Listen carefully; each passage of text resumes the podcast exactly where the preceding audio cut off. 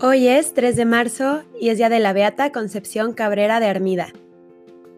Hay mujeres que son capaces de cambiar las cosas siendo creativas y audaces en sus proyectos, hasta conseguir realizarlos.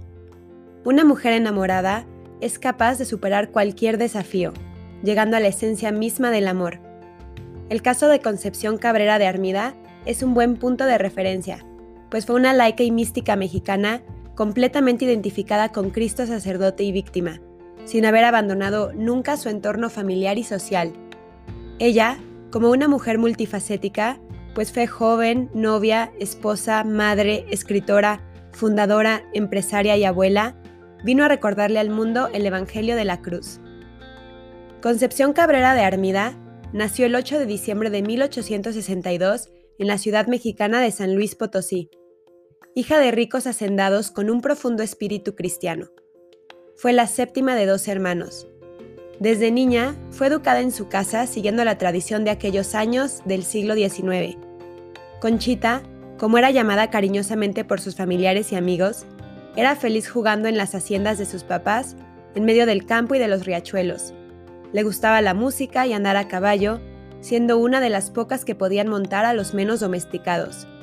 Creció muy unida a Jesús Eucaristía, con quien sentía una confianza especial.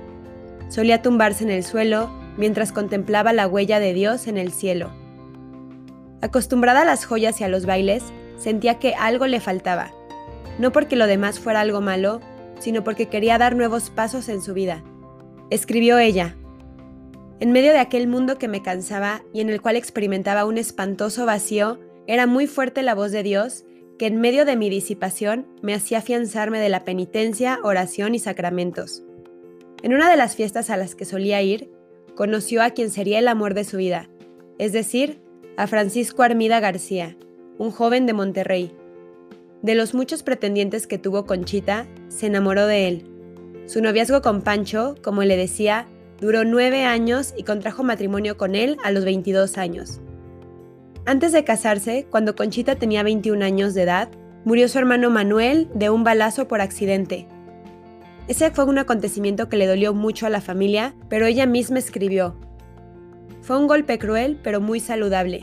Vino a cortar la corriente de mundo, bailes y teatros en donde yo andaba.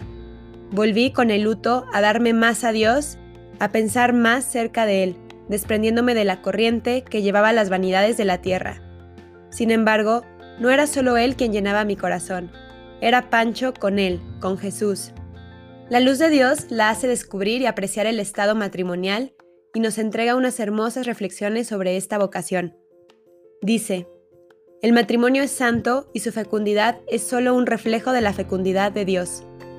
En los casi 17 años de matrimonio, hasta la muerte de su esposo, Conchita fue madre de nueve hijos, a quienes formó humana y cristianamente. Cuatro de sus hijos se casaron, uno se ordenó sacerdote de la Compañía de Jesús, una se ordenó religiosa de la Cruz y tres hijos murieron, uno de seis años y otro de 18, ambos de tifoidea, y uno de cuatro años ahogado en la fuente de su casa. En una carta de Conchita, escribe a su director espiritual, el obispo Maximino Ruiz, y ella misma le dice que por encima de todas las demás cosas, su tarea primordial y su ocupación más importante es la educación de sus hijos. Asimismo, el testimonio de sus hijos es muy revelador. Mamá sonreía siempre, dicen. Conchita como mujer es muy natural. Ama de casa, cuida de los detalles del hogar, al pendiente de su esposo y de sus hijos, atenta a sus necesidades, siempre habla con ternura de ellos y siempre dio prioridad a sus deberes de Estado. Tenía una frase muy de ella. Vana sería mi ilusión si al querer cumplir con Dios no cumplo con mi obligación. Como vemos, es una mujer muy equilibrada con los pies muy puestos en la tierra. Otro rasgo de su personalidad es su extraordinaria sencillez. Todos los que la conocieron coinciden en que era toda sencillez. Era discreta, callada, prudente, mujer de altos vuelos en su vida espiritual y supo mantener todo con discreción. Sus hijos desconocían muchas cosas de su relación con Dios y con las obras que fundó. A partir del año de 1894, se fue clarificando el papel que tendría como inspiradora y fundadora de las cinco obras de la Cruz. Lo anterior, en medio de sus labores, como esposa y madre de familia llena de compromisos y visitas. Un hecho que marcó su itinerario espiritual fue la visión que tuvo de la cruz del apostolado mientras oraba en el templo de la Compañía de Jesús en San Luis Potosí. Poco a poco, el Señor fue llamándola hasta conquistar su interior, compartiéndole sus mismos sentimientos. Desde luego, tuvo que enfrentarse a la incomprensión, pues no todos entendían cómo era posible que una mujer casada fuera mística y fundadora. Sin embargo, todos estos prejuicios no fueron suficientes para detenerla en el cumplimiento de su misión, la cual a su vez había sido confirmada por sus directores espirituales.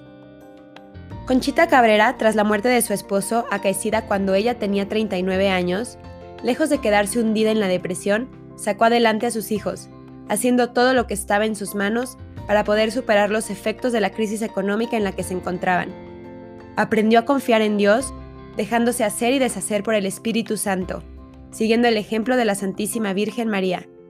Nunca se dejó vencer por el miedo o el desaliento. Habiendo fundado el Apostolado de la Cruz, las religiosas de la Cruz del Sagrado Corazón de Jesús, la Alianza de Amor con el Sagrado Corazón de Jesús y la Fraternidad de Cristo Sacerdote, emprende la difícil tarea de dar origen a la Congregación de los Misioneros del Espíritu Santo en 1914, en plena persecución religiosa en México.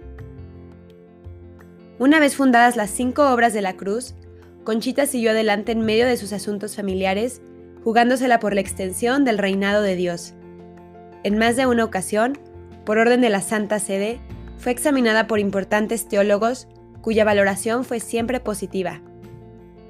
Ante la falta de libertad religiosa en el país durante el gobierno del presidente Plutarco Elías Calles, abrió las puertas de su casa para refugiar a varios sacerdotes que estaban siendo injustamente perseguidos. Conchita no se dejó amedrentar por la situación, sino que fue una mujer optimista. Es una mística de la Iglesia que ha escrito obras innumerables. Sus textos cuentan con gran profundidad teológica a pesar de su escasa formación y preparación académica, que no llegó ni siquiera al tercer grado de primaria. Dentro de sus escritos, cuenta con 46 obras editadas y 26 obras inéditas, entre las que se encuentran sus cuentas de conciencia o bien su diario personal, que lo escribió por obediencia a las indicaciones marcadas por sus directores espirituales desde los 31 años de edad hasta los 74, muy poco antes de su muerte. Solamente dentro de sus cuentas de conciencia logró reunir 66 tomos. Dentro de la temática que tratan sus escritos, se pueden encontrar revelaciones sobre la vida de la Trinidad, la generación eterna del Verbo, la acción del Espíritu Santo en la encarnación, el sacerdocio místico del pueblo de Dios, la santidad y misión del sacerdote, la asociación a la encarnación redentora de Cristo, la misión de María en el ministerio de la Iglesia, entre otros. Pero el rasgo más importante de la personalidad de la señora Armida es el gran amor a Dios, Verdaderamente podemos decir que fue una mujer totalmente enamorada de Dios y de este amor se desprendía su amor al prójimo y a la iglesia. Demostró que los laicos tenían un lugar importante en la vida de la iglesia a partir de la vivencia del sacerdocio bautismal.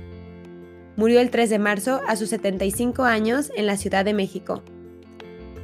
Hemos visto cómo la vida de Conchita es una vida externamente como la de tantas otras personas que han sido también, como ella, novias, esposas, madres y viudas. ¿Qué es entonces lo que tiene de extraordinario como para que sea considerada beata? Desde sus directores espirituales hasta los que han sido encargados expresamente de examinar su espíritu y sus escritos, todos se quedan admirados de las extraordinarias gracias de Dios que ella recibió en su vida.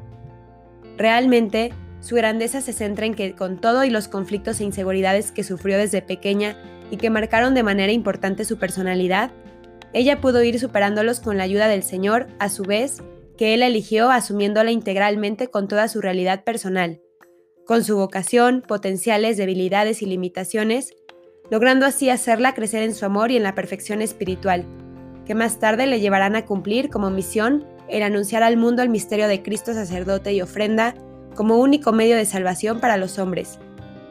A través de todo este recorrido por la vida de Conchita, podemos vislumbrar que Dios escoge a una mujer seglar, casada, madre y viuda, en otras palabras, a una mujer ordinaria, para dar un importante mensaje a su iglesia, inclusive a sacerdotes y obispos y al mundo de hoy, tomándola con todas sus limitaciones, dones, cualidades y virtudes, que fue trabajando en su persona, con sus conflictos e inseguridades, pero también con toda su docilidad, su entrega y apertura, para llevarla por los más altos caminos de perfección cristiana. De hecho, pudiera decirse que el mérito de Conchita fue el dejarse hacer por el Señor, frase que repite 276 veces a lo largo de sus escritos. De esta manera, es posible ver y entender de forma alcanzable y realista el modelo del santo, quien como alguien igual a, quien como alguien igual a cualquiera de nosotros, puede ser elegido de manera particular por el Señor para difundir con su testimonio evangélico de vida y en su medio de acción en el mundo y la iglesia de hoy. Que como Conchita seamos dóciles al Señor. Beata Concepción Cabrera de Armida, ruega por nosotros.